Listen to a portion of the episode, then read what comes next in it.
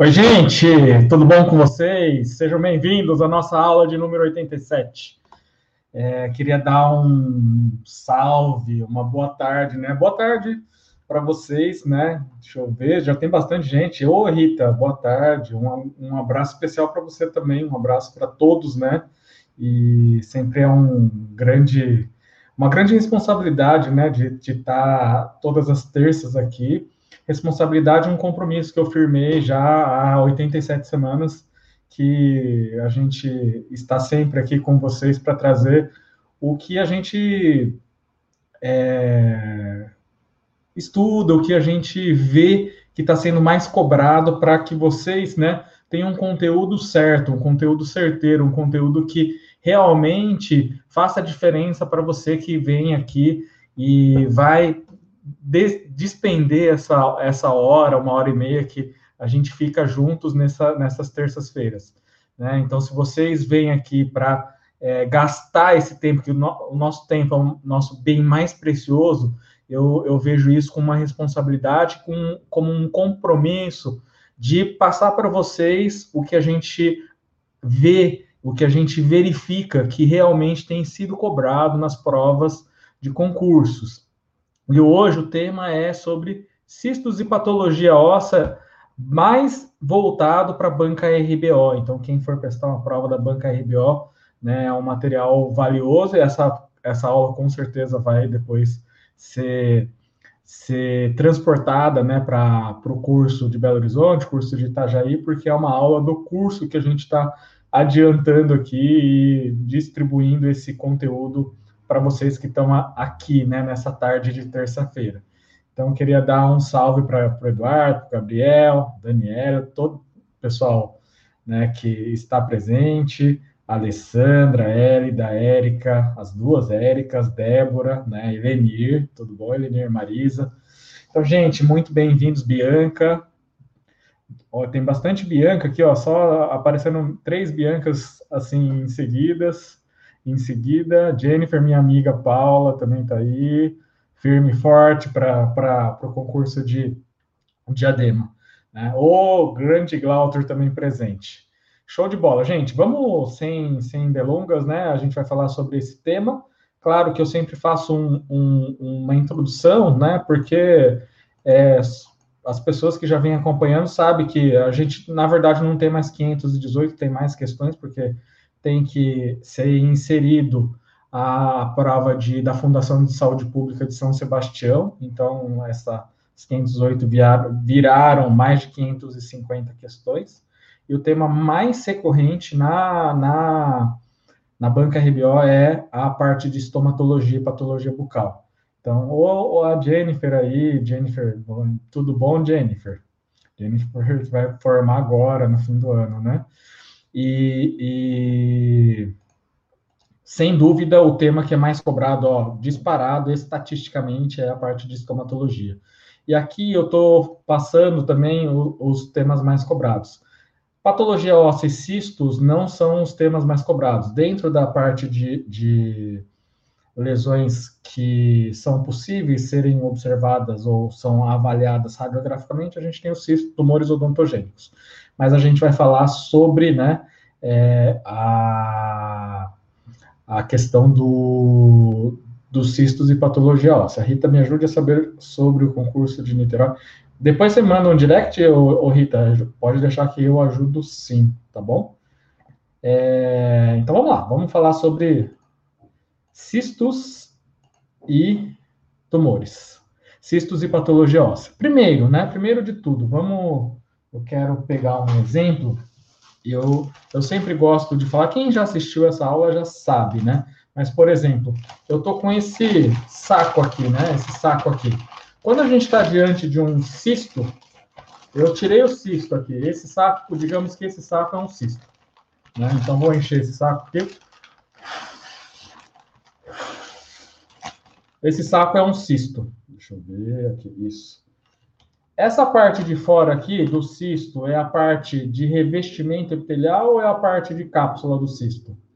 Coloca aí no, no, no chat que eu queria saber, quero saber se vocês sabem. Quem já assistiu essa aula já sabe que eu sempre gosto de introduzir o tema dessa forma, né? para que vocês né, é, é, tenham o contexto ou né, o entendimento realmente do que é um cisto, porque na hora que a gente tem na aula teórica de, de semiologia, na aula de estomatologia, na aula de patologia, a gente não consegue enxergar muito bem isso.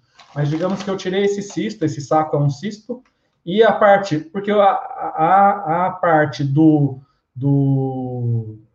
Como que a gente define cistos? É uma cavidade patológica com conteúdo sólido ou semissólido ou líquido no seu interior, com revestido por epitélio, né? Então aqui, ó, isso é muito importante porque sempre gera essas dúvidas.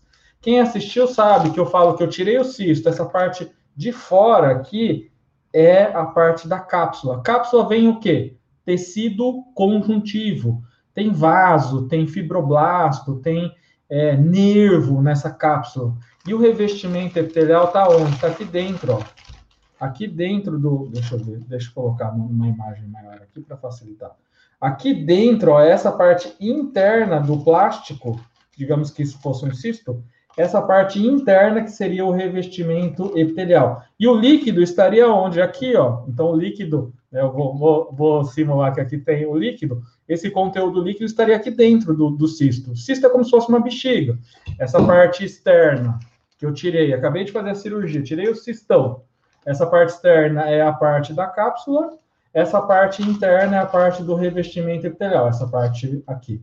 E aí tem um conteúdo líquido, né, que é a, a eu estou simulando essa água aqui presente, tá? Então isso é um cisto, é uma cavidade patológica revestida por epitélio, o revestimento é lá interno da bexiga, tá? Ou do plástico. A parte externa é a parte de cápsula e esse revestimento que geralmente revestimento epitelial que caracteriza o cisto, dependendo do tipo de epitélio, dependendo do, é, de como esse epitélio está organizado, geralmente que dá característica histopatológica do cisto. Claro que os cistos, é, por exemplo, existe, existe uma classificação de cistos odontogênicos e cistos não odontogênicos, que a gente vai ver daqui a pouquinho.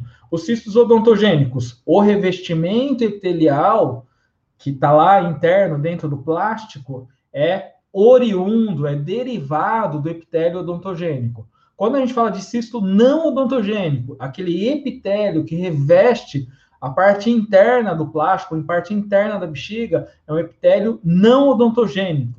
Tá claro? Isso é muito importante que vocês entendam, porque a gente tem essas subdivisões. Cisto odontogênico, cisto não odontogênico, cisto odontogênico inflamatório, cisto odontogênico de desenvolvimento. Essa é a diferença básica em relação né, a essa classificação. Cisto odontogênico, cisto não odontogênico. É importante que vocês tenham isso bem claro na mente de vocês, até para enxergar bem né, o que é um cisto, o que é, é essa classificação. Até eu vou ligar aqui o meu microfone, eu estou com o microfone da câmera, e aí vocês vão me falar se tem alguma melhora em relação a, a áudio ou não, se a melhora, pelo menos eu acho que fica melhor também, porque a gente grava essas aulas e mantém o podcast, eu acho que é melhor que seja com o microfone. Acabei de ligar o microfone, o, som tá ok, tá tudo ok aí, só me deem um feedback para eu continuar aqui com vocês. Então, essa subdivisão, né? Cistos odontogênicos, a gente tem os cistos odontogênicos em vermelho, os inflamatórios, os cistos odontogênicos de desenvolvimento. Então, isso é bastante importante. Ah, o Eldo falou que não houve mudança, a gente coloca o microfone, mas, né, é, não, acaba não sendo perceptível só se tiver com fone mesmo, né? E além desses cistos de, de eh, odontogênicos que têm o epitélio, né, são originários do epitélio odontogênico, tem os cistos não odontogênicos, em que o epitélio que reveste esses cistos é de é, origem não odontogênica. E também eu coloco nesse pacote todo também os pseudocistos. Pseudo, por quê? Falsos. Eles não são cavidades patológicas revestidas por epitélio, consequentemente, a gente pode colocar nesse pacote de, de pseudocistos ou falsos cistos. Dentro dos cistos não odontogênicos, a gente tem essa família grande, tá? É, a gente pode falar do glóbulo maxilar, do ducto nasopalatino, Dentro da banca RBO, o cisto não odontogênico cobrado é o cisto nasolabial, que não é um cisto tão comum. Esse cisto nasolabial, inclusive, ele tem uma característica importante, porque quando a gente pensa na maioria dos cistos que acometem o complexo maxilomandibular, seriam aqueles cistos que têm imagem radiográfica. O que, que quer dizer isso, Dar? São aqueles cistos intraósseos.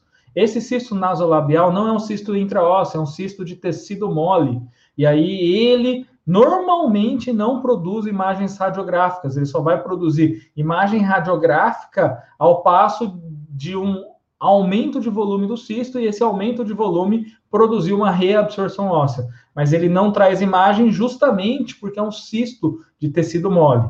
É o cisto palatino mediano, cisto do recém-nascido, mandibular mediano, são cistos é, de tecido duro, e é, o cisto epidermoide, o cisto dermoide, cisto do ducto tireoglosso, cisto linfoepitelial cervical, esses são cistos de tecido mole. Né? Então, esse é um detalhe bastante importante, porque quando a gente pensa nessa questão de cistos, a gente geralmente pensa em tecido duro, a gente pensa no que a Débora está colocando aqui, são áreas radiolúcidas, justamente quando acometem a região intraóssea. Esses cistos de tecido mole, como a gente é, ressaltou agora, o nasolabial, que é cobrado na banca RBO, ele é um cisto de tecido mole, consequentemente, ele não apresenta imagem radiográfica, com exceção dos casos em que há um aumento de volume significativo, esse aumento de volume significativo, ele produz uma reabsorção óssea, mas como ele é a, a região acometida é tecido mole, justamente ele acaba não tendo essa imagem radiográfica, tá, Débora?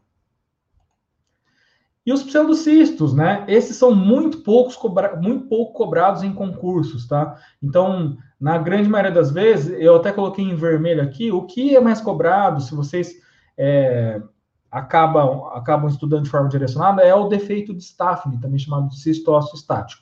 Ah, nunca cai cisto traumático, cisto aneurismático. É difícil, muito difícil de cair esses dois pseudocistos. O que mais cai desses pseudocistos é justamente o defeito de Staphne, que é aquela, aquela imagem radiolúcida que a gente vê abaixo do canal mandibular e esse, essa imagem radiolúcida abaixo do canal mandibular, na verdade, não é um cisto, não é uma lesão. Na verdade, é a glândula submandibular que está presente, está encostada na região lingual da mandíbula e deixou essa área da região lingual da mandíbula mais afilada. E aí, quando incide o raio-x, como essa área é mais fina, óssea, ele dá a impressão de uma, uma lesão cística, mas na verdade ele não é um cisto, por isso ele se enquadra na, na categoria de pseudocistos. Então vamos falar um pouquinho de forma rápida, porque incrivelmente, né, a, a, banca EBO não cobra muito cistos odontogênicos inflamatórios, ele só ele tem uma questão de cisto odontogênico inflamatório, mas de diferenciação, cisto granuloma. E aqui eu já vou fazer o adendo em relação às diferenças de granuloma e cisto é impossível fazer a, a, a, diferenciação radiográfica, mas alguns autores sugerem algumas, algumas características que indicam que essa a lesão que você está diante é mais uma lesão granuloma ou é mais uma lesão cística. Então, isso é importante. O que, que caracteriza geralmente, dá indícios de que essa lesão é mais um cisto? Primeiro, a presença do halo radiopaco. Segundo, tamanho. Quanto maior o tamanho, geralmente lesões acima de um centímetro, geralmente, eu estou falando, são mais propensas a ser cisto. Então, lesões maiores que um centímetro, lesões que têm a presença do halo radiopaco, são mais característicos de cisto do que granuloma. Essa regra é 100% confiável? Não. O único jeito de, de saber se essa lesão é cisto ou granuloma é removendo a lesão, enucleando a lesão e fazendo o exame anatomopatológico.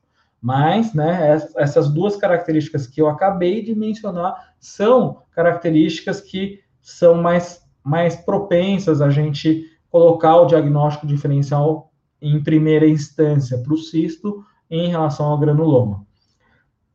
o que, que diferencia histopatologicamente um granuloma de um cisto? A presença do revestimento epitelial. Aí um granuloma é um tecido inflamatório, um tecido que a gente fala que não é um granuloma verdadeiro, porque o granuloma, na verdade, ele é um tecido de granulação, e esse tecido de granulação tem muito muitas células inflamatórias, que são as células de defesa, e tem muito vaso sanguíneo, esse vaso sanguíneo que vai dar aporte de oxigênio, aporte de nutrientes, para que aquelas células, né, presentes no local possam, né, promover ou uma cicatrização ou até o desenvolvimento desse cisto, se houver a presença de restos epiteliais, por exemplo, de malacês, tá? Então, isso é um detalhe bastante importante que diferencia granuloma e e não só a banca RBO, mas muitas bancas gostam dessas questões para diferenciar granuloma. Só reforçando que não é possível a diferenciação absoluta só com a parte radiográfica. A gente tem indícios tá, de, de diferenciação.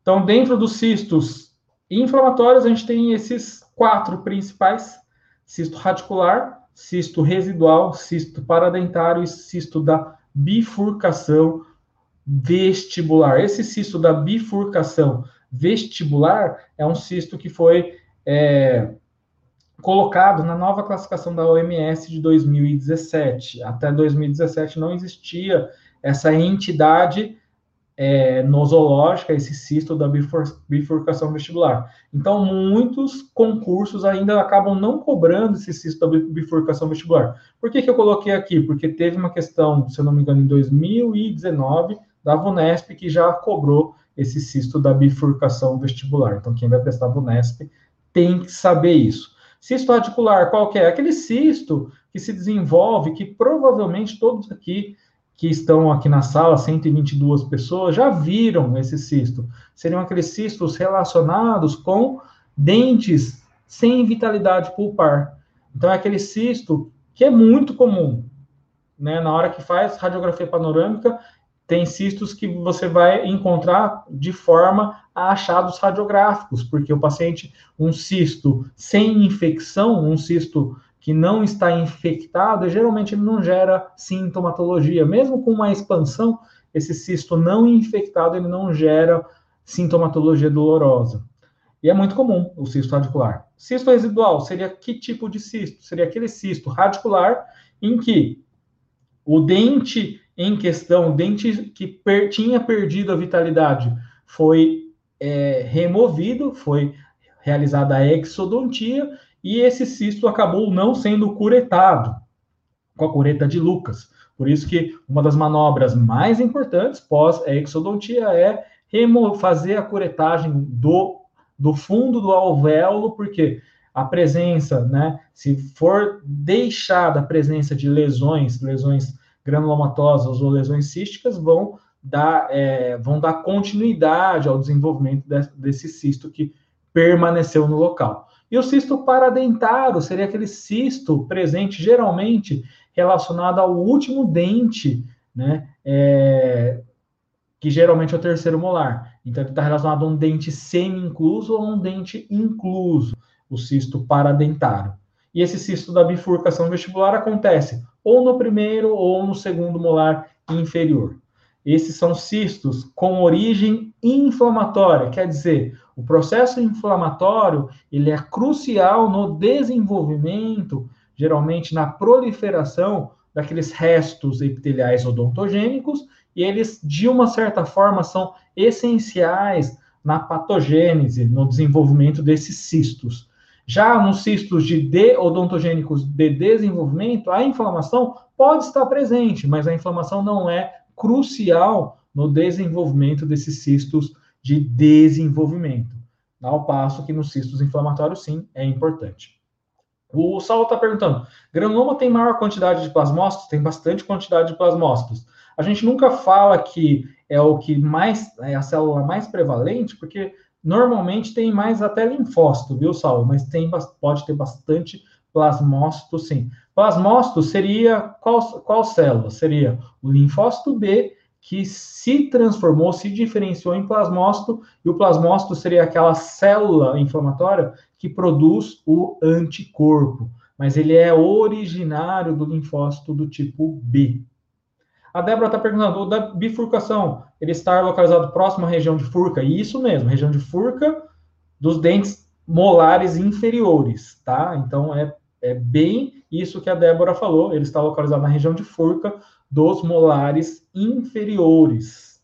Perfeito. Então, vamos dar continuidade aqui.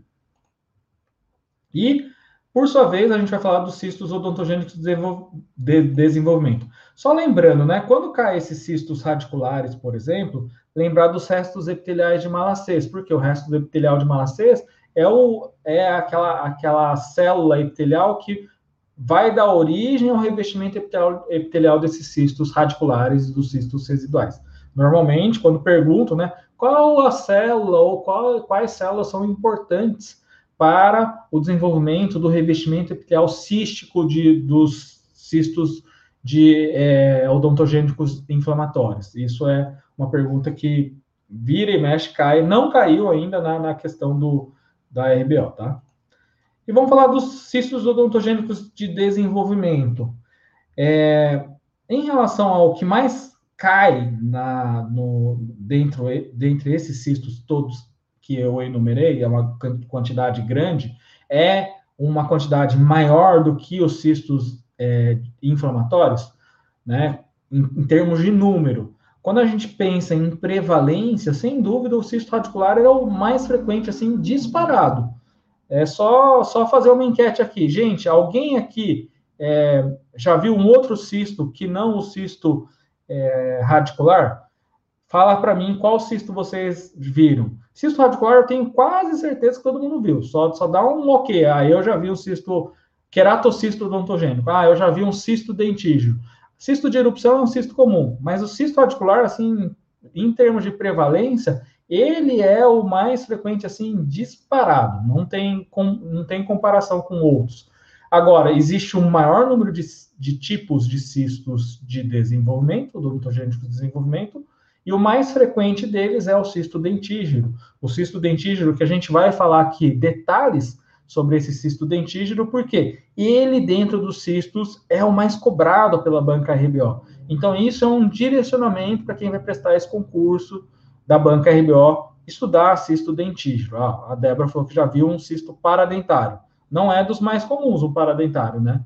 Eu, por exemplo, já vi mais, por exemplo, cistos, queratocisto, eu já vi mais queratocisto do que dos cistos paradentários, né? Então é, é uma coisa que acontece e assim, a gente, eu, a minha experiência em termos de estomatologia é ter visto mais queratocistos até do que cistos paradentários, cistos é, dentígeros, por exemplo. Dentígero dentro dos cistos de desenvolvimento é o mais comum. Só que eu vejo mais queratocisto do que cisto dentígero. Né?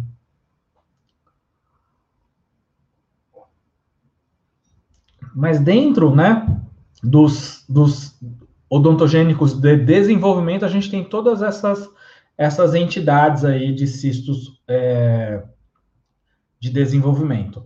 A gente vai falar basicamente do cisto dentígero, porque a banca RBO cobrou mais cisto dentígero. A Vanessa está perguntando: cisto dentígero é o folicular? Sim, isso mesmo, Vanessa. É importante você saber o sinônimo, a sinonímia, porque as bancas podem questionar justamente a sinonímia. E até eu fiz um post lá no, no nosso Instagram, né, no, no, Stories, falando: você sabe qual que é o cisto é, primordial? E aí a maioria falou que sabe. O cisto primordial, na verdade, é o queratocisto odontogênico, tá? E a gente vai falar um pouquinho só, porque não tem. Tem uma pergunta falando do cisto primordial, mas não fala de detalhes a respeito do cisto primordial.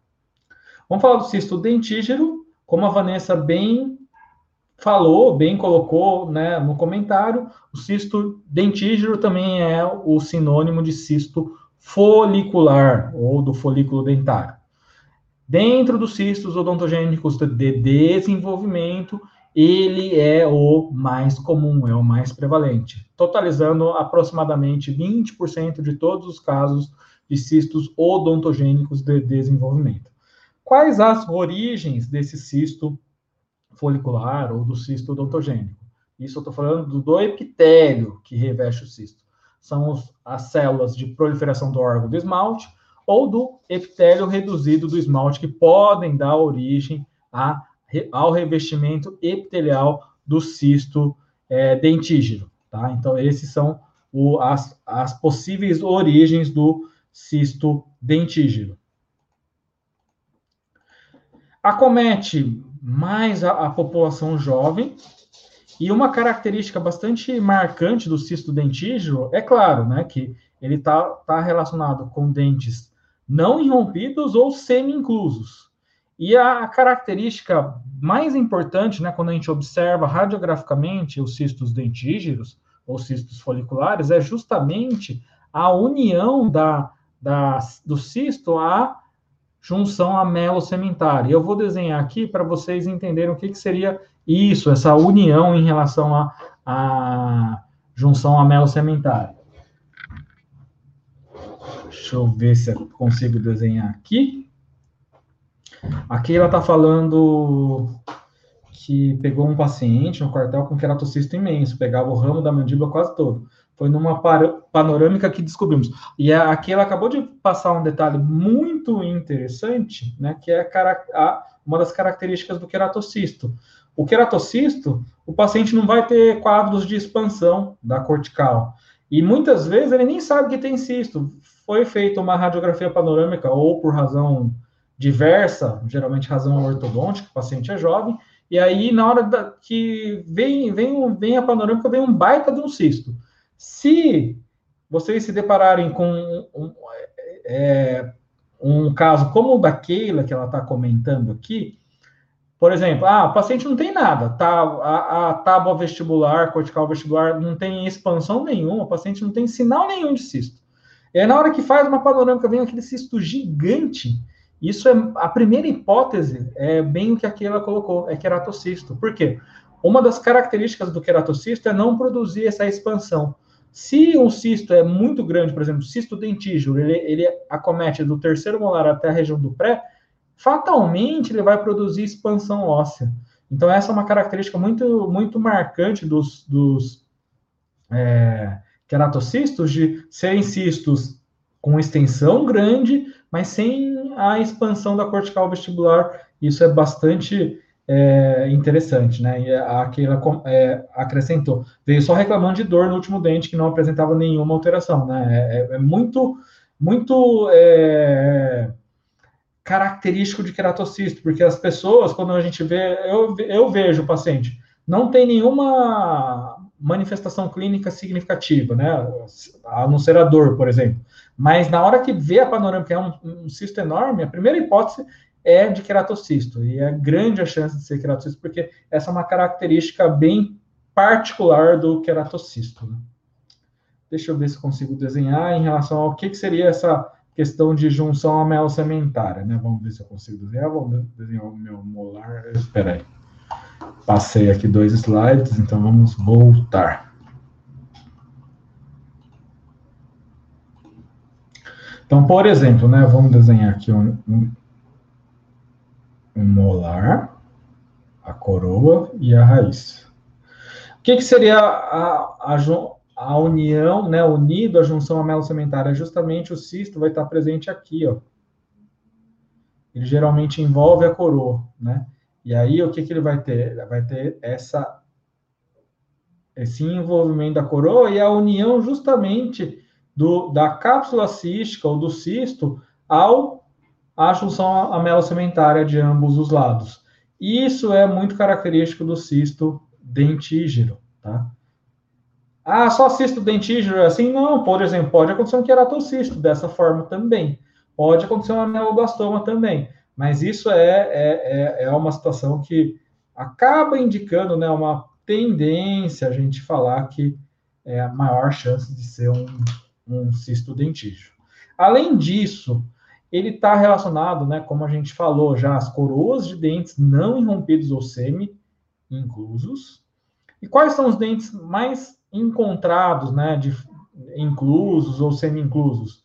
Sem dúvida nenhuma, o mais disparado é o terceiro molar inferior. Depois, canino superior e, né, junto, né, canino superior e segundo pré-molar inferior. Então, esses, primeiro disparado mais relacionado com desenvolvimento dentígeno é o terceiro molar inferior, Depois, canino superior e segundo pré-molar inferior. São os dentes que são encontrados de forma inclusa, né, mais fácil. Ele tem essa característica de poder reabsorver raízes e existe né, a contrapartida dos que acontece só em tecido mole, que é o cisto de erupção. Provavelmente quem faz, não sei se alguém aqui faz odontopediatria, mas quem faz pediatria vê direto, né, os cistos de erupção ou hematomas de erupção, que é um cisto dentígero que só comete o tecido gengival. Esses cistos, por exemplo, não precisam, você não precisa fazer a remoção do cisto. Geralmente uma ulotomia, uma ulectomia é suficiente para o, a, a, o tratamento desses cistos de tecido mole ou cisto de erupção, tá? Então, esse é um detalhe bastante importante. Aqui só mostrando né, a, a, a imagem, e olha que detalhe importante que a gente né, comentou já. Essa união do cisto, né, da cápsula, com a região amelocementária. Né? Então, aqui o, a presença do cisto, só desenhando aqui, mas é bem claro que esse cisto ele está relacionado com o, esse dente incluso e tem essa característica de união à junção amelo-sementária marcante. O próximo, a próxima imagem também, né? A gente observa essa junção amelo-sementária, junção à região amelo-sementária, presente nesse cisto, nesse dente incluso aqui, que provavelmente aqui seria o 37, né? O dente 37, porque aqui provavelmente seria o germe do 38. Então, essas são características do cisto dentígero. E o cisto primordial, por sua vez? Cisto primordial é o sinônimo, até o que foi a nossa enquete lá no Instagram, é, de queratocisto odontogênico. Só lembrando que, dependendo da banca, se for um pouco mais antiga, ela pode ainda colocar o queratocisto odontogênico como tumor odontogênico queratocístico, porque até 2017 ele era era classificado como um tumor odontogênico epitelial, da mesma família do ameloblastoma. Dentro das possíveis origens da, do, do queratocisto, por isso até o nome de cisto primordial é que a provável origem do, do cesto da, do, do epitélio que reveste o queratocisto é, são os restos da lâmina dentária. E essa lâmina dentária, essa estrutura, são, digamos, né, considerados os primórdios do dente, por isso o nome, né, cisto primordial. Claro que hoje em dia, essa nomenclatura de cisto primordial a gente não usa muito, tá? A gente prefere a, a nomenclatura de, de cisto é, é, dessa, desse cisto queratocisto. A Sibeli está falando pior que eu nem estou sabendo, a gente nem assiste, nem estava assistindo televisão, então depois eu vou me inteirar sobre o assunto. Mas, é, se é triste, eu, depois a gente. É, é, é complicado. A gente está vivendo um momento tão complicado, né, que infelizmente muitas notícias tristes aí. E a Débora está falando, então cisto de erupção não terá imagem radiolúcida por estar em tecido mole? Sim, você pode observar uma leve, um leve, um leve um aumento daquela parte, pode, você pode observar até, mas isso não é característico, né? Como é um cisto de tecido mole, também você pode ser que você não observe. É difícil. Né? Como é de tecido mole, não é a característica de você observar essa imagem radiolúcida, né? Ah, tá. Essas coisas são complicadas, né? Infelizmente. Então, é, por que o cisto primordial? Cisto, né, é, por conta do, do, dessa questão da lâmina dentária ser os primórdios do dente. Então, o, quando vocês virem cisto folicular, como a Vanessa perguntou, cisto dentígero, cisto primordial, já vai lembrar, né, que cisto primordial é sinônimo de queratocisto, Então, aqui a gente fez né, um, um, uma revisão muito, muito rápida a respeito dos cistos odontogênicos. Né? A, a banca RBO, em especial, ela co cobrou mais o cisto dentígero. É, normalmente, as outras bancas, por exemplo, gostam muito de queratocisto, né? Então, quem vai, vai fazer, vai prestar a, a, a prova da RBO, tem que dar uma ênfase especial ao cisto dentígeno. Todas essas características que eu coloquei e enumerei aí são importantes você saber. Se existe um outro cisto importante de ser estudado em relação a, a cistos odontogênicos, é o queratocisto. E a característica que a que a Keila colocou, realmente são características muito, muito importantes, né, que vão, vão, ser, important, vão ser essenciais para o estabelecimento da, da, do diagnóstico diferencial. A Mayara está fazendo uma pergunta interessante. É, boa tarde, eu diferencio dentígeno de ceratocisto somente por histopatológico? patológico? Normalmente, sim. Algumas características, Mayara, a gente pode usar e, e é, é, indicar mais a um ou outro. Por exemplo, né?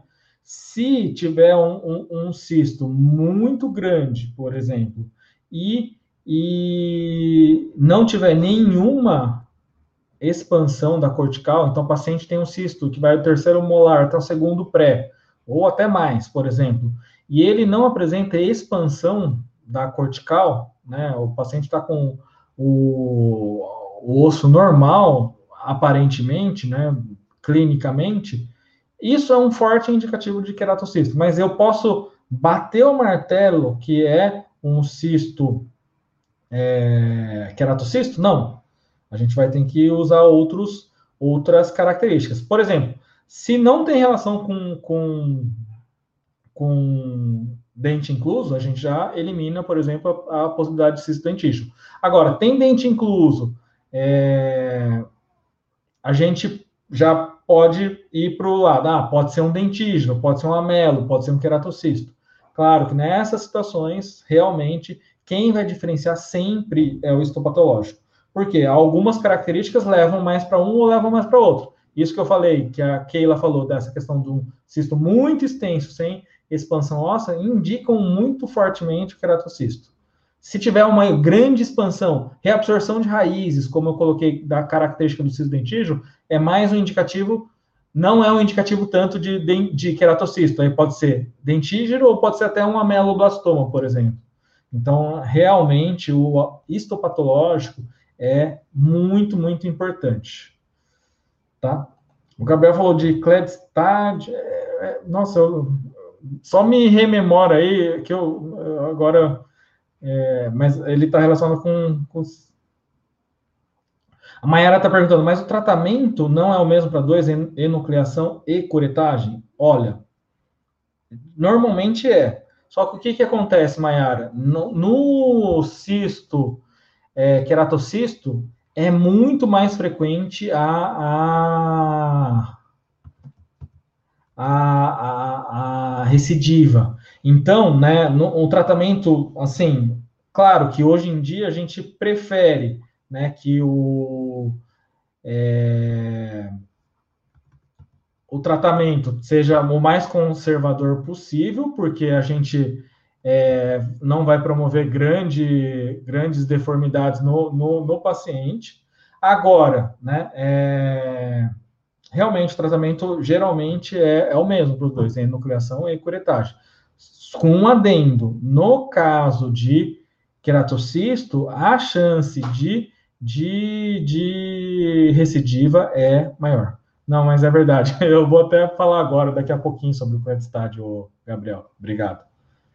É, eu até tenho marcado aqui, é tanto, tanto nome que a gente acaba esquecendo, mas bem, bem lembrado aí. Então, o tratamento é o, é o mesmo para os dois, tá, Mayara? Tanto para querato quanto para dentígeno. Só um adendo que é mais comum a recidiva nos casos de queratocisto, tá bom? Mas o tratamento é o mesmo. Alguns autores falam dessa possibilidade de de, de fazer um tratamento mais agressivo no, no queratocisto, mas normalmente a, a, o consenso maior é que se faça esse tratamento. Outro adendo, daí, na verdade, eu ainda vou falar sobre o que é uma modalidade de tratamento. O que, que é? é, que é a marsupialização, que a gente tem uma questão. E, e não é irrelevante não, Gabriel? Na verdade, é que eu esqueci. A gente acaba programando a aula, a gente esquece de alguns assuntos, principalmente nome, tá? Não é, não é uma coisa que acontece só com vocês. Como a gente não vê muito esses cistos, a gente acaba esquecendo. E não, não acontece só com vocês, não. Eu esqueço também, tá? Mesmo eu tendo, tendo feito a aula que eu esqueço as, as, é, os nomes, porque é muito nome, né? Deixa eu ver. Hum, se tem mais alguma questão. A Débora, numa questão de prova, eles vão descrever colocando características bem específicas para não dar recurso, com certeza, né? Porque tem que ser características marcantes. Se não colocar características marcantes, é, acontece de é, o da, da margem a recurso, sem dúvida, Débora, perfeito. Ah, é, o que o Gabriel falou, cisto nasolabial mesmo de Cledstad, é, é até o, o próximo que a gente vai ver e não é irrelevante, é relevante sim. A Fabiola, boa tarde, chegou agora, bem-vinda. Muito boa, bem-vinda, Fabiola. Então vamos, vamos para o cisto nasolabial, que é justamente o que o, que o Gabriel falou aqui, ó. Vamos lá. Cisto nasolabial ou cisto nasoalveolar. Né? Lembrem que o nasolabial tem como sinônimo, então, o Clestad, né? Eu nem sei pronunciar cisto ou cisto nasoalveolar. É importante vocês lembrarem, porque caiu no, no concurso da banca RBO. Então, as, as bancas, elas adoram esses epônimos, e é, é importante que vocês guardem sim, tá? Então, esses são, são sinônimos, tá? É, é, interessante guardar sim, porque, como a gente falou, eles guarda, gostam muito do, dos epônimos. E qual que é a localização? Ele, como a gente falou, ele não acontece em tecido duro, ele vai acontecer em região de tecido mole.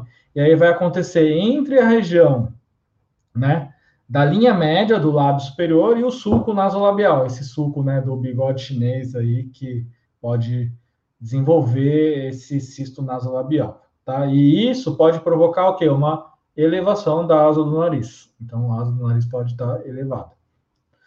É mais comum em mulheres.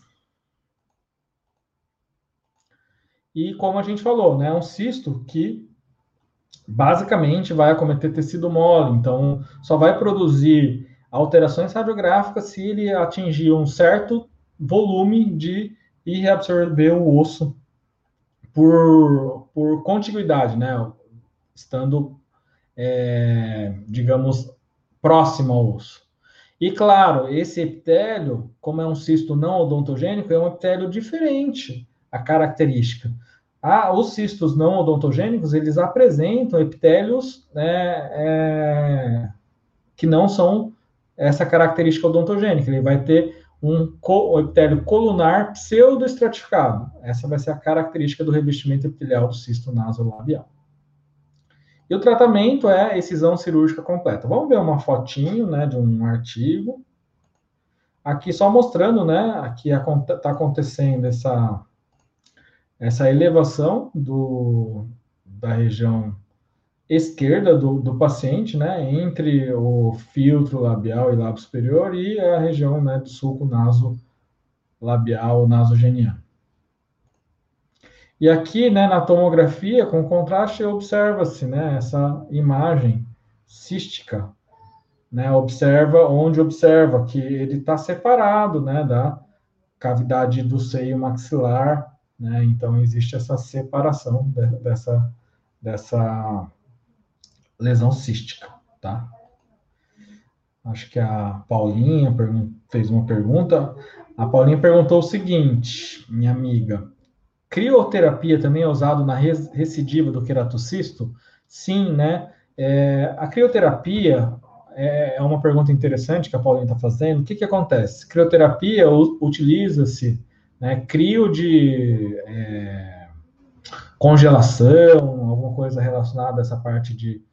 É, geralmente o que se utiliza é nitrogênio líquido, né, para crioterapia.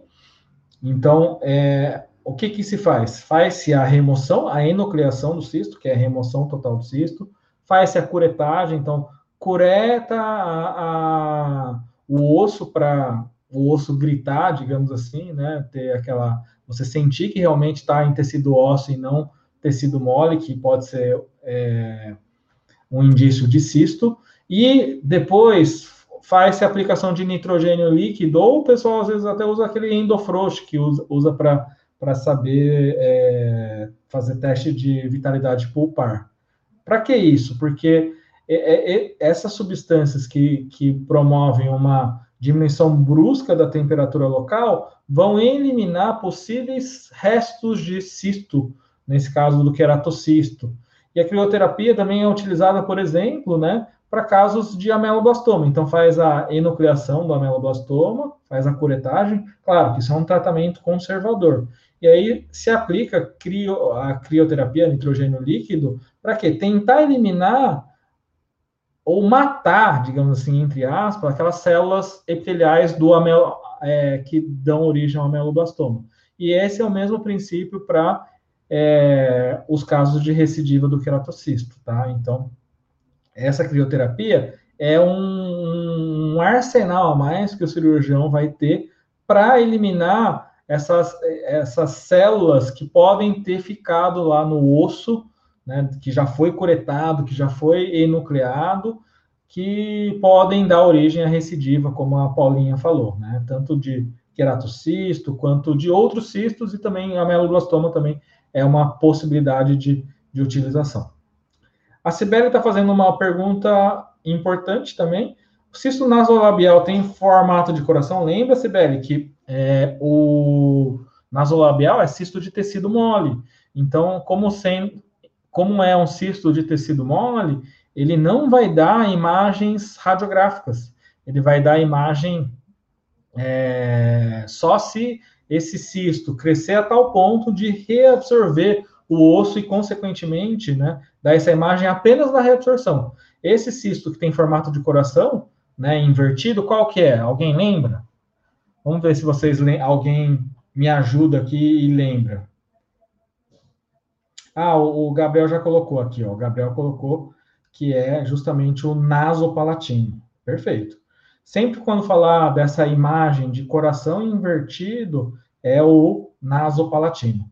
O que a Sibeli falou que confunde com glóbulo maxilar, o glóbulo maxilar, que hoje, na verdade, é...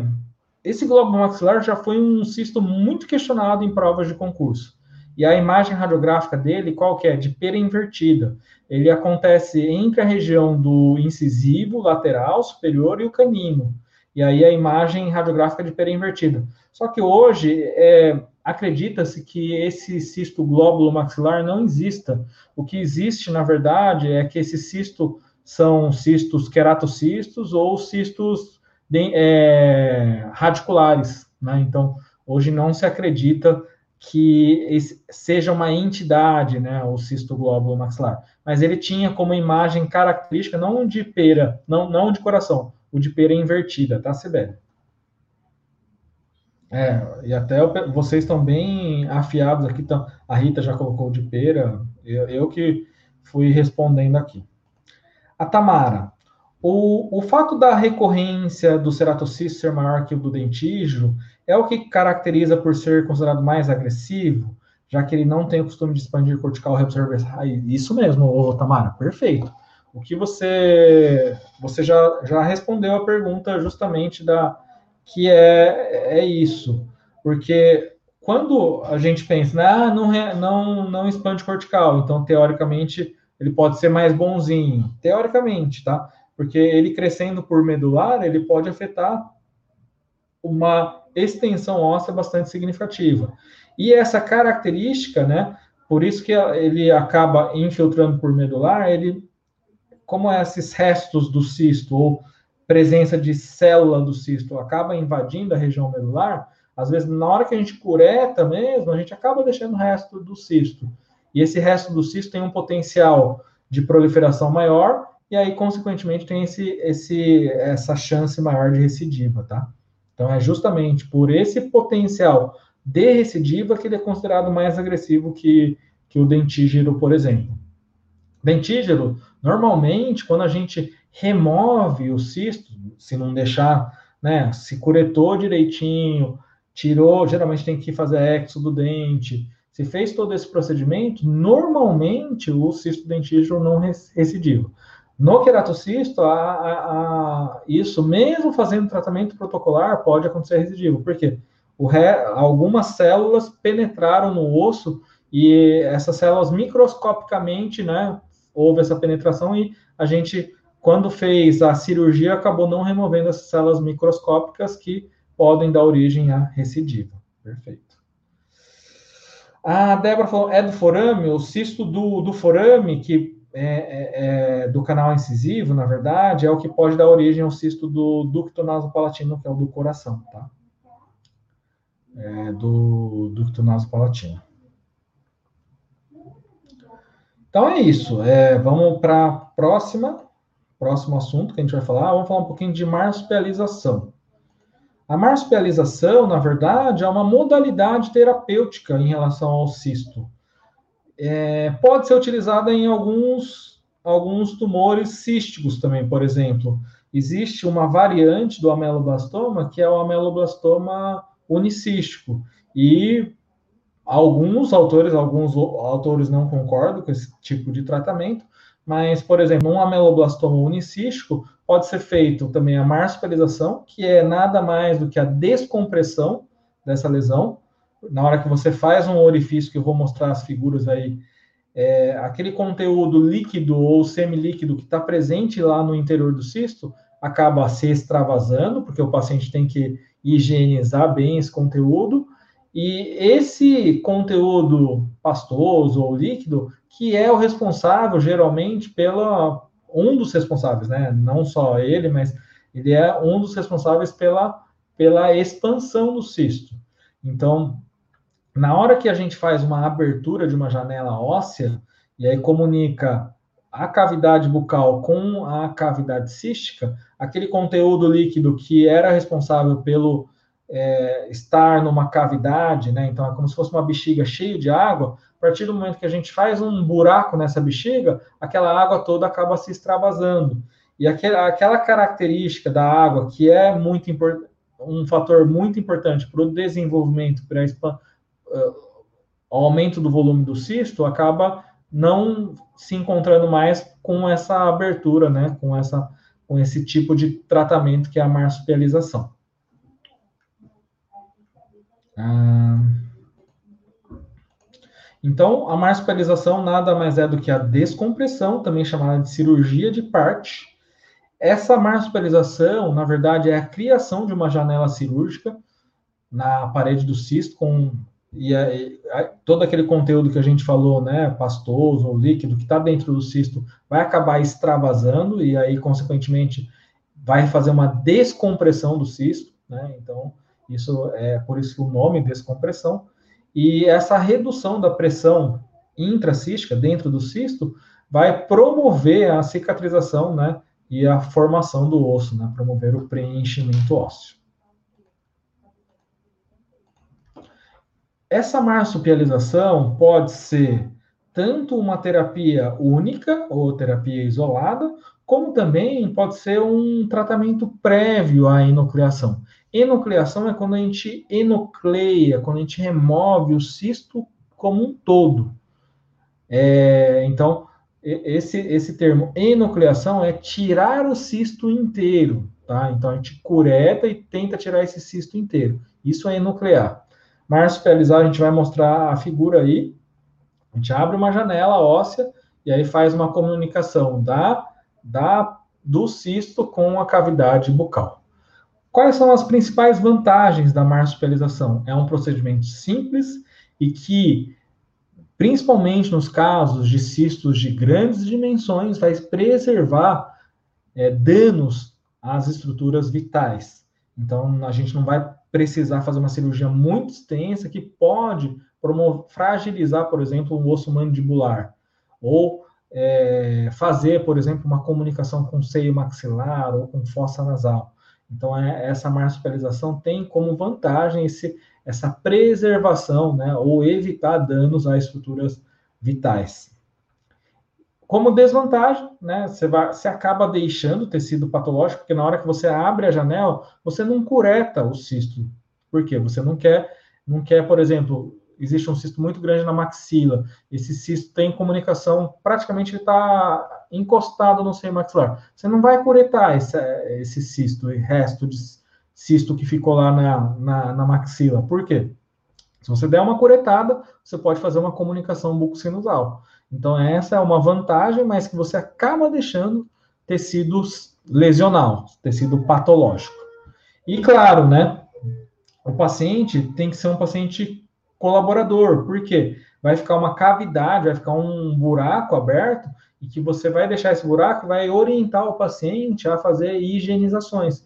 Então, você vai falar, paciente, compra seringa, aquelas seringas é, plásticas mesmo, com agulha. Essa agulha não é para espetar nem nada, é mais para você conseguir colocar o soro fisiológico lá no interior da cavidade. Você vai irrigar essa cavidade cística que foi aberta, né, de forma proposital cirurgicamente, três vezes ao dia para limpar né, o interior dessa cavidade, porque na hora que o paciente se alimenta, no, na hora que o paciente é, ingere algum líquido, aquele líquido pode ficar no interior ou o resto de alimento no interior do, do cisto, né, e esse processo esse resto alimentar pode, claro, provocar um processo inflamatório.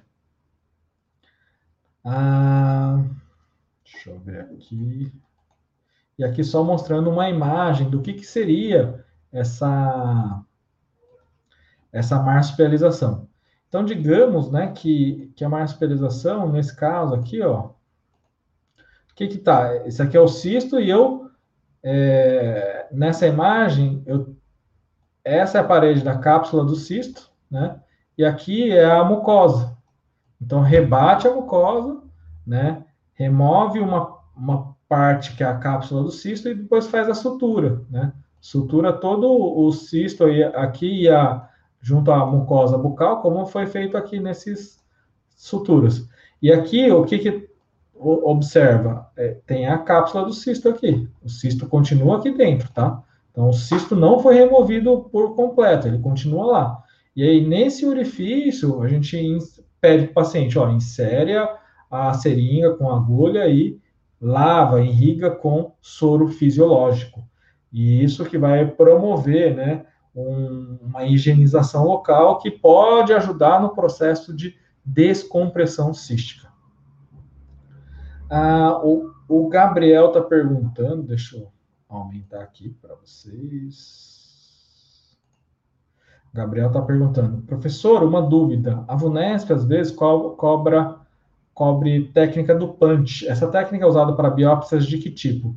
Por exemplo, Gabriel, a, o punch, por exemplo, né? Deixa eu ver se eu consigo colocar nessa foto aqui. O punch geralmente é um, um uma tipo uma broca trefina, assim, né? É um tipo um copinho e com esse com um cabo. E aí eu uso esse copinho, uma serra-copo, como se fosse uma serra-copo de furadeira, sabe? Ah, não, acho que vocês não estão vendo, peraí. É tipo esse copinho aqui que eu coloquei aqui na, na deixa eu ver, vou colocar aqui. Esse copinho que eu desenhei, ele é todo serrilhado. Para que que é esse serrilhado? Esse serrilhado é para fazer o corte. Então, eu coloco o punch num tecido e faço uma biópsia incisional, por exemplo, de uma leucoplasia. Eu pego uma parte branca do, do tecido, faço um giro, porque daí ele vai cortar esse tecido, e eu vou remover esse tecido de forma bem simples, né? Não vou precisar nem usar bisturi. Normalmente é, é, é, é para, por exemplo, palato. Tem uma leucoplasia no palato. Eu coloco, faço um, o punch lá na região da leucoplasia, dou uma giradinha e aí vem uma tampinha de tecido mole, né, do palato, já dentro desse copinho do, do punch. Isso serve para, geralmente, biópsia incisional, tá? É, é para isso que serve. Não sei se deu para entender aí muito bem, Gabriel, Mas geralmente é esse, é, esse formato que é o punch. Claro que aqui está com um aumento gigante, tá? A Lavínia perguntando, eu não sei se é Lavínia ou Iavínia. Me desculpa, tá? Mas eu tô chamando, eu acho que é Iavínia, eu, eu fico falando Lavínia. No queratocisto, pode fazer a marsupialização seguida da enucleação? Pode. É uma opção terapêutica. Por exemplo, existe um queratocisto muito grande, e aí você faz uma marsupialização para quê? No caso da, que, da que a Keila falou, que era um queratocisto que vinha do molar até a região de premolar. Pode fazer uma marsupialização primeiro, para diminuir o tamanho. Ah, é ela, então ela vinha. Para diminuir o tamanho do, do, do cisto, do queratocisto, e aí depois, quando o cisto estiver menor, faz a enucleação, porque daí a cirurgia não vai afetar estruturas vitais, né? Então, é dessa forma. A Maish está perguntando: poderia pensar na marsupialização como se fosse uma colocação de dreno, mas sem dreno literalmente no local? Na verdade, é, você coloca um dreno aqui praticamente. Você não, só não coloca um, uma canulinha, mas aqui é como se fosse um dreno. Você pode colocar, como, até a gente às vezes usa, né? É, nessa. É, pode usar um, um êmbolo de borracha, é como se fosse um dreno. Na verdade, é um dreno mesmo, tá, mas não, é, não é nem como se fosse, é um dreno literalmente no local, tá? Mas você, nem pode, pode não colocar também o dreno, tá? Tem as duas opções, você pode colocar o dreno ou não colocar. É, aí fica a critério do, do cirurgião, tudo bem? O Paulo perguntando: caso seja uma lesão muito pequena e benigna, a técnica do punch pode ser considerado tratamento em si, assim como a biópsia incisional? Sim. É que daí você vai ter que, ter, você tem que escolher um punch um pouco maior, né? Tem que ser uma lesão bem pequena nesse caso, e aí a gente escolhe um punch maior que vai englobar toda a lesão. E aí, englobando toda a lesão, a gente pode fazer esse giro que eu falei, que vai promover esse corte, né? E aí tirar a lesão, sim. É uma possibilidade também, tá? Eu falei da, das biópsias incisionais mais porque né, é mais fácil de escolher o punch e tal, né? Tem toda essa, essa característica. A Vanessa está perguntando: sempre terá perda do dente envolvido em se tratando de queratocisto e cisto dentígero? Nem sempre. Você pode, é, dependendo, né? É, do tamanho do cisto, e dependendo da localização, principalmente, do dente, você pode acabar preservando, tá? Eu, eu acho que acabei falando de, de exodontia, mas não, você pode, dependendo do, do da localização do dente, se ele está muito numa posição favorável para ele erupcionar ou, ou, ou, possibilidade de tração ortodôntica, por exemplo, você pode manter sim, Vanessa. Eu, eu que acabei acho, falando que todos os casos faz, mas não, não é não. Você pode manter sim o dente, dependendo da posição que ele está, tá? Não é, é regra absoluta ter que extrair esses dentes aí. Você pode manter, sem, sem problema. Perfeito, gente. Vamos para a questão, então. Eu quero que vocês respondam essa questão aí. Claro que fica, ficou muito fácil, né? É, porque eu acabei apresentando as, as justamente a teoria de alguns cistos, e aí é, fica mais fácil de responder. Né? Respondo que depois eu respondo a pergunta da, da Lana.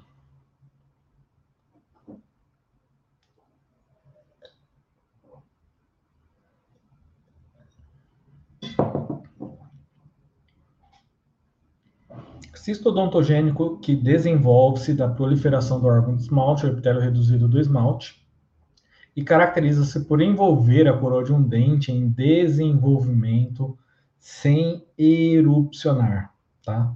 Então, esse é uma, é, foi o enunciado da, da banca, da RBO, um concurso já antigo, concurso de Cotia, né? É, que aconteceu em 2012, já faz um tempinho.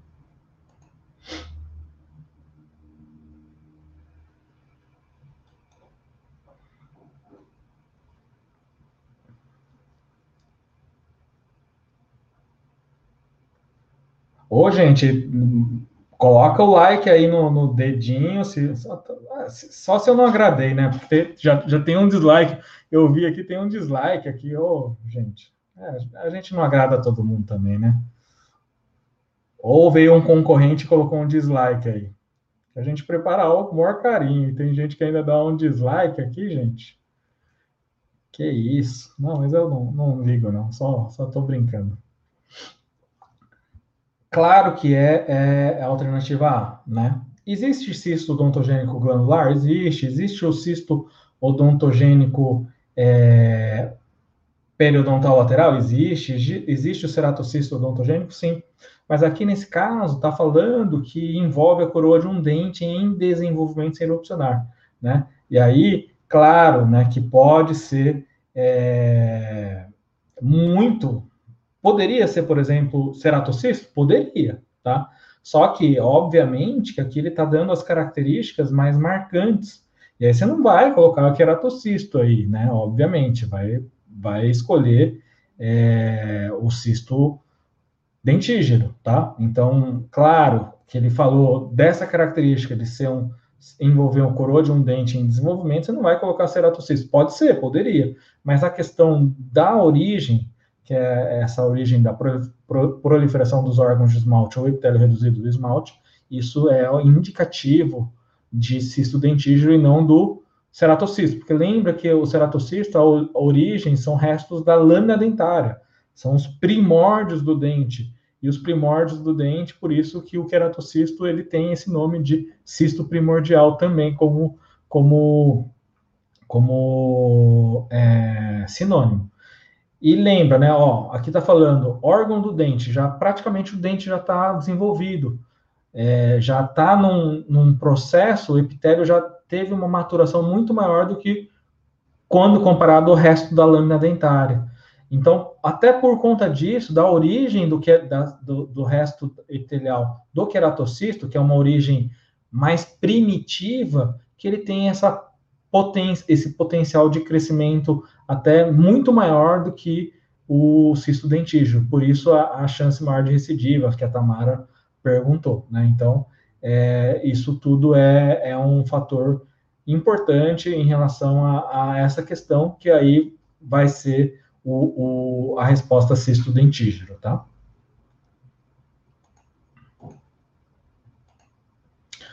A outra questão, ó, a questão de Barra do Turvo, 2018, já seis anos depois. Cisto de desenvolvimento caracterizado por envolver a coroa de um elemento dental não ou semi-rompido. Aqui é a característica mais importante, né? De novo, isso aí pode ser característico, pode é, é só o cisto dentígeno que faz? Não, por exemplo, a melo poderia, o, o cisto primordial, ó, só que aqui não poderia ser queratocisto nem cisto primordial, porque é, são sinônimos, né? Então, se você estudou um pouquinho, se você direcionou um pouco, de uma certa forma, estudou certo, você já eliminaria a alternativa A e a alternativa B, D, porque você ia eliminar justamente as duas, porque são alternativas que se referem ao mesmo, mesmo a mesma patologia. Aí ele fala que acomete mais frequentemente terceiros molares inferiores e caninos superiores, geralmente descobertos em exame de rotina. Então vai fazer uma radiografia por alguma razão, ortodôntica, implante, sei lá o quê, e aí descobre achado radiográfico e tem curso clínico lento e silencioso. Né? Então, aqui é um cisto dentígeno. E lembrem-se, né, o cisto primordial, qual que é a origem do cisto primordial?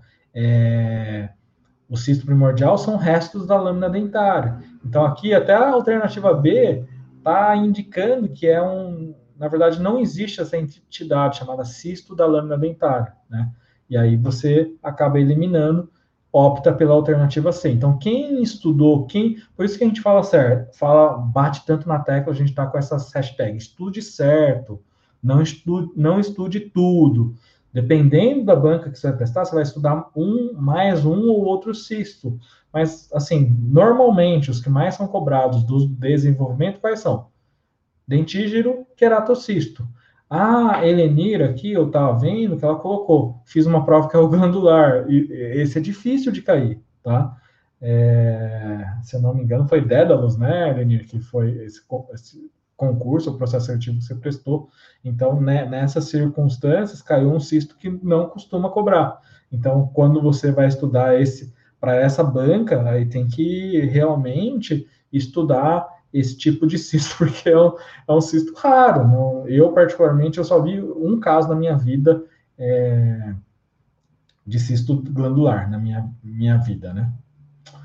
Grande André Latópico, obrigado. Alexandre, que é nosso aluno. O Nathanael falou que é um mal amado. É, quem veio aqui colocou um dislike é um mal amado mesmo. Ou mal amada, que colocou, pô, tô, tô, tô vindo aqui com a maior boa intenção, e a pessoa dá um dislike, vai se catar. Brincadeira, gente.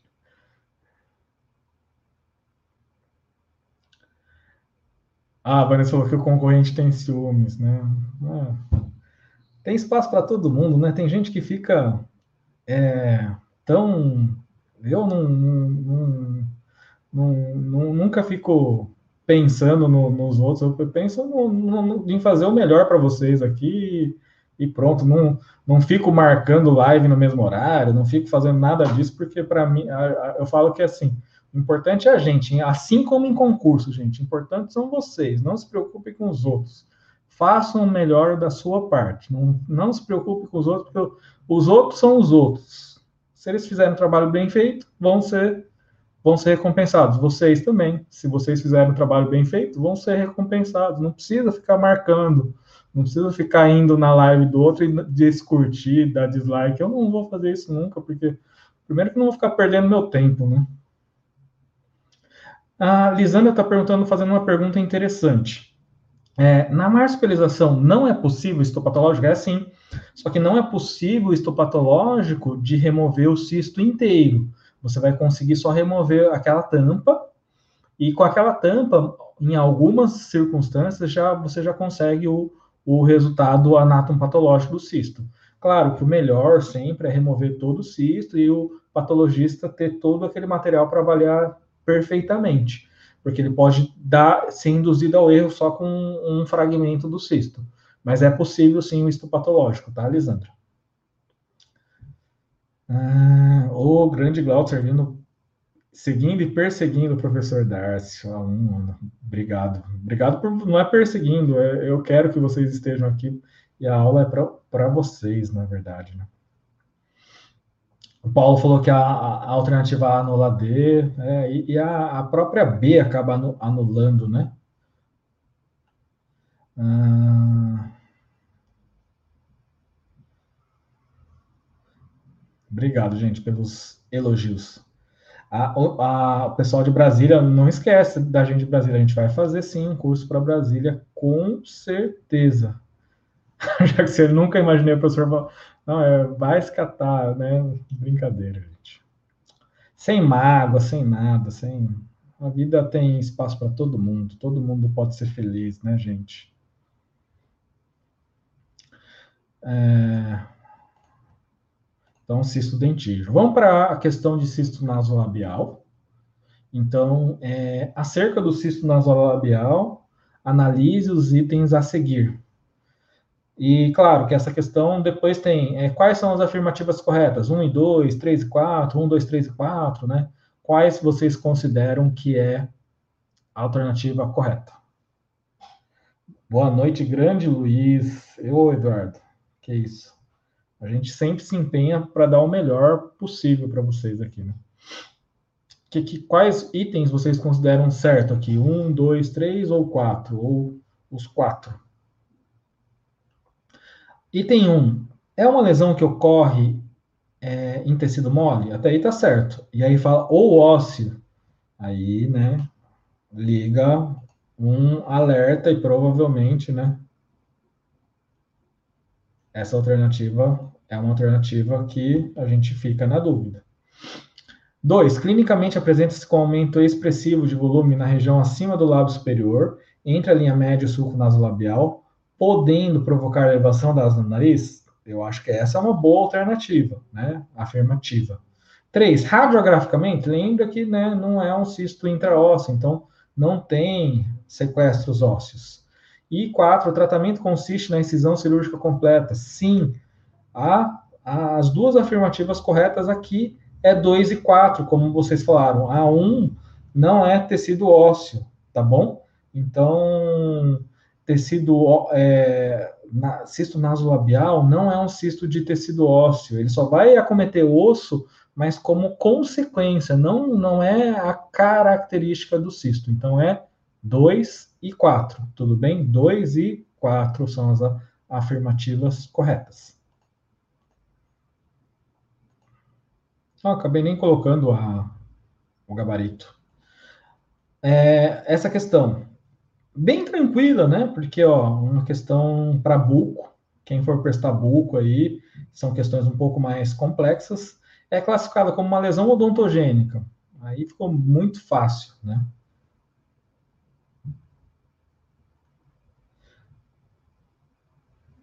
Acho que eu respondi, Lisandra, essa questão, né? Marsupialização não é possível fazer o histopatológico. Eu, eu falei que é assim, tá?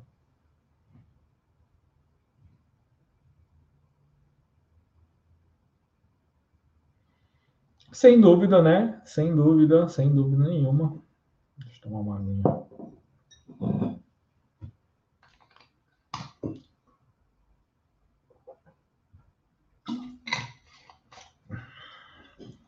sem dúvida nenhuma, a alternativa C, né? A alternativa C é a, a alternativa correta, ou queratocisto. Carcinoma mucoepidermoide é uma lesão classificada. Como que a gente pode classificar a, o carcinoma mucoepidermoide? A gente classifica como uma neoplasia maligna de glândula salivar. Linfoma no Hodgkin é uma neoplasia maligna de tecido linfóide, né? O linfomas. E o tumor de Warthin é uma neoplasia benigna de glândula salivar, tá? Ah, o, o Saulo está perguntando, Warthin é o que dá no ducto de Bartolin? Não, Warthin, o, o Saulo, é, é, mais na região de, de, de parótida, tá? É o Stenon, né? Ducto de Stenon, é mais na parótida. Ah, o Paulo falou, fez umas considerações importantes, até isso que são é, direcionamentos, isso é, é, interessante que vocês, vocês falem isso, né? Carcinoma mucoepidermoide, sim, é a lesão mais comum das lesões malignas que acometem a glândula salivar. E, e o, o tumor de Warthin não é a mais comum, tá? Das benignas. O tumor de Warthin, na verdade, é a segunda. É, qual que são as neoplasias benignas mais comuns de glândula salivar benigno? Seriam os, os casos de adenoma pleomórfico, né? Então, adenoma pleomórfico seriam as lesões de glândula benignas, né? Neoplasias ou tumores benignos de glândula salivar mais comuns. Ah, nossa, coloquei a resposta depois, tá? Foi errado. Questão de barra do turvo. Né? O procedimento de criação de uma janela cirúrgica na parede do cisto, com esvaziamento do seu conteúdo e manutenção da continuidade entre cisto e a cavidade oral, que é utilizado para diminuir a pressão intracística e promover o preenchimento ósseo, sendo usado como terapia isolada para um cisto ou com, como uma etapa preliminar no tratamento, é chamado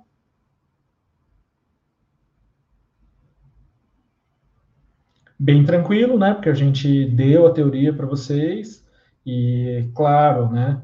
Enucleação, como a gente já falou, seria remover o cisto inteiro, né? Então a gente enucleou o cisto.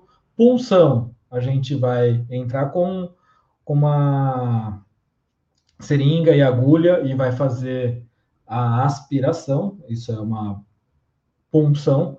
Curetagem, né? Geralmente a gente, por exemplo, queratocisto, é muito difícil da gente eliminar é, essa lesão por inteira, porque geralmente quando a gente vai removendo o queratocisto, é difícil de enuclear ele. Às vezes a gente consegue, mas ele acaba saindo em pedaços, aí a gente acaba fazendo curetagem, não, não consegue enuclear ele por completo, e aí a gente tem que usar esse, essa terapia de curetagem. Claro que nessa questão a resposta é marsupialização e a gente viu, né, mostrou para vocês todo o conceito do que, que é marsupialização, que a marsupialização pode ser terapia isolada, ou geralmente ele pode ser né, uma, um tratamento que visa uma diminuição, uma descompressão do cisto, e esse cisto diminuindo de volume vai ser muito mais simples de enuclear, de ser removido. Além de, né, como aqui o, ele não está falando disso, mas a, uma das vantagens mais importantes quando a gente fala de queratocisto é de preservar estruturas vitais, não, não, não né, se existe uma lesão muito, muito significativa, você não fazer uma cirurgia muito agressiva e acabar fazendo, promovendo danos em estruturas, por exemplo, canal do, do, é, do nervo alveolar, por exemplo, né? Preservar essas estruturas nobres. Hum, eu tinha planejado a falar de patologia óssea também, mas é, achando que a gente não vai conseguir, porque tem mais uma última questão aqui, né? Então, a gente marca para a próxima terça para falar de patologia óssea. Indepac 2018, Osasco. Né? Radiograficamente, a lesão é caracterizada como uma rarefação óssea periapical, radiolúcida, circunscrita, sem a presença da cortical, circundando-a de tamanho variado e com consequente perda da lâmina dura. Esses sinais são compatíveis com a característica radiológica D1.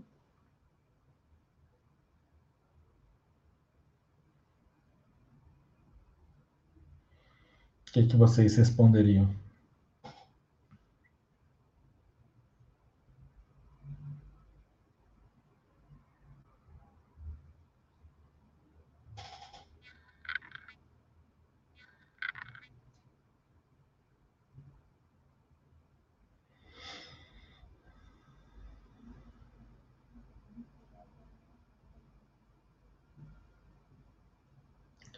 Vamos para as características, vamos enumerar as características, né? Radiograficamente, a lesão é caracterizada como uma rarefação óssea periapical. Até aí, poderia ser abscesso, poderia ser cisto, poderia ser granuloma. Cisto radical lateral, né? Acho que é, se fosse é, lateral, não, porque está falando dessa questão periapical. Então, a gente eliminaria a alternativa D, circunscrita. O fato de ser circunscrito, isso acaba eliminando o abscesso, tá? Porque o abscesso, geralmente, claro que tem abscesso agudo, crônico, crônico geralmente pode ser circunscrito. Então, teoricamente poderia ser, mas geralmente o abscesso não dá essa imagem circunscrita, dá uma imagem mais difusa, né? Assim. Então, a gente já ficaria meio assim, o B já quase que eliminado completamente. Radiolúcido, então, é, ainda estaria sem a presença da cortical. E isso que é que eu falei para vocês, essa linha radiopaca em volta da, da lesão. A linha radiopaca em volta da lesão radiolúcida geralmente é característico do quê? De cisto. Se não tem essa, essa linha radiopaca, né? Se não tem essa essa presença da cortical, isso é um forte indicativo de que não é um cisto. E, né, porque fala, sem a presença da cortical circundando-a, de tamanho variado e com a consequente perda da lâmina dura. Então, a questão de, sem a presença da cortical, a gente acabaria é, eliminando a alternativa A de cisto. E aí a gente ficaria com a alternativa C de granuloma, tá? Essa é uma questão que gera um pouco de controvérsias, né? A gente não pode 100%, porque existem cistos que realmente não têm essa presença de cortical. a única forma de você é, cravar que não é um cisto mesmo é fazendo o exame patológico, tá? Mas uma das características importantes, né, que são usadas por alguns autores para dizer se é cisto ou granuloma é essa presença da cortical ou presença da linha radiopaca. A presença dessa linha é um indicativo maior de cisto, tá? Então, por isso que a gente acaba eliminando a alternativa A e ficando com a alternativa C. Professor Darcio, isso é uma questão passiva de recurso? Pode ser. Claro que, né, se ele dá esses subsídios, é, a banca vai acabar é, dificultando muito essa questão de recurso. Mas, na, na verdade, uma das possibilidades de você fazer um recurso nessa questão, por exemplo, seria falar, falar né, que é, não fala, não menciona em nenhum momento a, a essa questão de exame histopatológico. É a única forma confiável de, de diferenciar um granuloma de um cisto seria né, a realização do exame anatomopatológico. Então, é, essa é uma questão bastante importante que faria com que é, pudesse, você pudesse entrar com recurso numa, nessa, nessa questão. Mas, né, como eu falei para vocês, as bancas gostam de abordar essa, essas características. Então, se fala da presença da cortical ou presença da linha radiopaca, é mais cisto. Se não tem essa presença, é mais granuloma. Então, isso que é o, o, o principal principal característica que diferenciaria um do outro granuloma do, do cisto né, nessa situação. Mas, como falei, a única forma de diferenciar realmente, é, bater, cravar, é fazendo o exame histopatológico ou exame anatomopatológico. Isso, e o Paulo também abordou uma, uma, uma característica bastante importante aqui, né? Que se for realizar o tratamento endodôntico e a lesão regredir, com certeza é um granuloma e não era um cisto, porque um cisto, a lesão cística, a única forma de tratamento é removendo a lesão propriamente dita, porque só fazendo a endo, a, o cisto não regride só com tratamento endodôntico. A Alisandra falou que adora calma. Oh, bacana, obrigado. Bianca perguntando, professor, eu vi uma questão de concurso onde a alternativa correta era falando que a desvantagem da marsupialização era não poder fazer o histopatológico. Pode, é como eu falei para vocês. A única coisa, Bianca, é que você não consegue fazer o anátomo patológico da lesão toda. É que você só consegue tirar a tampa. Essa tampa que a gente fez, aí você tira essa tampinha e manda. Que geralmente quando você tira só essa tampinha, né, é, é, a, a, desvantagem, na verdade, nessa situação é que você não consegue fazer o histopatológico da lesão inteira, tá? Mas, teoricamente, se você errasse essa questão, você poderia entrar com recurso, porque a tampa que você removeu, aquela, aquele orifício que a gente fez na, na janela, removeu essa tampa, a gente, eu sempre mando esse, esse é, material para histopatológico. Agora, você não consegue fazer o histopatológico do cisto inteiro. Isso é uma desvantagem em relação a, ao tratamento de enucleação, porque quando a gente tira o cisto inteiro, a gente consegue avaliar toda a lesão. E às vezes, o que, que pode acontecer? Nessa região onde você tirou, por exemplo, tinha características de, de cisto dentígero. E na, quando a gente envolve a lesão inteira, a gente vê que na verdade era um ameloblastoma unicístico. Pode acontecer isso. Pode acontecer um erro diagnóstico por não ter tirado a lesão inteira, tá? Então, a desvantagem seria que não consegue fazer um histopatológico na lesão inteira, mas você consegue. Tirou a tampa, você consegue fazer. É que talvez a, a, houve uma. Não, não foi bem descrito, né? não foi escrito de uma forma adequada. A, a, a questão, assim, mas como eu falei, sempre que a gente tira a tampa, a gente consegue fazer o exame histopatológico dessa tampinha. Ah, então é isso, gente. É, eu acho que eu, eu não vou passar para patologia óssea, porque eu acho que seria mais uma hora e meia de aula, então, para não alongar muito essa nossa aula de essa live de número 87, vamos deixar para a próxima. É, de novo, só reforçando essas, é, o que o, a banca RBL mais cobra. Cisto dentígeno, dentro dos cistos não odontogênicos, cisto nasolabial, questão de diferença entre granuloma e, e cisto radiográfico, né, que a gente acabou de ver a última questão, questão de marsupialização, então é importante saber as modalidades terapêuticas para fazer, para saber, né, responder as questões também em relação a, a, ao que, que é cada uma das modalidades terapêuticas para você não não, não perder uma questão dessa aí, tá bom? Eu acho que é isso. O isso é a, a, aula, foi a aula de hoje e na semana que vem tem mais, tá?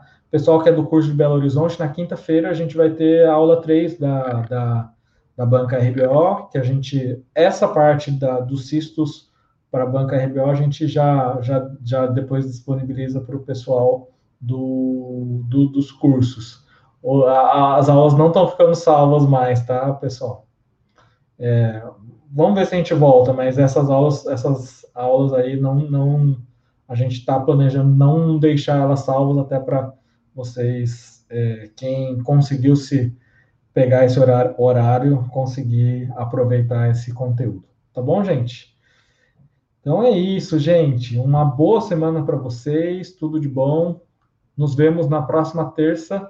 E, ah, depois vocês deem um feedback para a gente, o que, vocês estão achando do, do, nosso Instagram, que a gente deu uma mudada, na, a gente está fazendo, colocando, ah, até isso também a gente está fazendo, né? A gente está colocando as é, partes da, da live lá no Instagram também, a gente não está colocando questões novas lá para por um tempo para ver o que, que o que, que vocês acham dessa nossa mudança um pouquinho, pelo menos por dois meses, da, do nosso Instagram, tá bom, gente? Um abração para vocês e boa semana para todos. A Jennifer tá elogiando a Jennifer. A Jennifer é a nossa design também do da CK. Então, quem faz a, a, a Jennifer ajuda, é, não ajuda não, é ela que faz todo o, o o conteúdo da CK. Então, gente, acompanha a nossa, o nosso perfil, que é a Jennifer, que ck.estomatologia, que é a Jennifer, que é a nossa é, conteudista, nossa designer, ela que, que faz isso. E lá no, nos conteúdos da CK, que tem, tem muita coisa que é cobrada em concurso também, tá? Então, quem não acompanha a gente lá no Instagram, CK Estomatologia, acompanha lá, porque quem, quem faz o, o nosso conteúdo geralmente é a, a, Jennifer. Tá bom? Ah, o pessoal tá, gostou. Legal, legal que vocês gostaram, gente. Vamos continuar por uns dois meses assim para para com esse tipo de conteúdo e quem sabe a gente depois continua direto, tá bom? Um abraço, gente.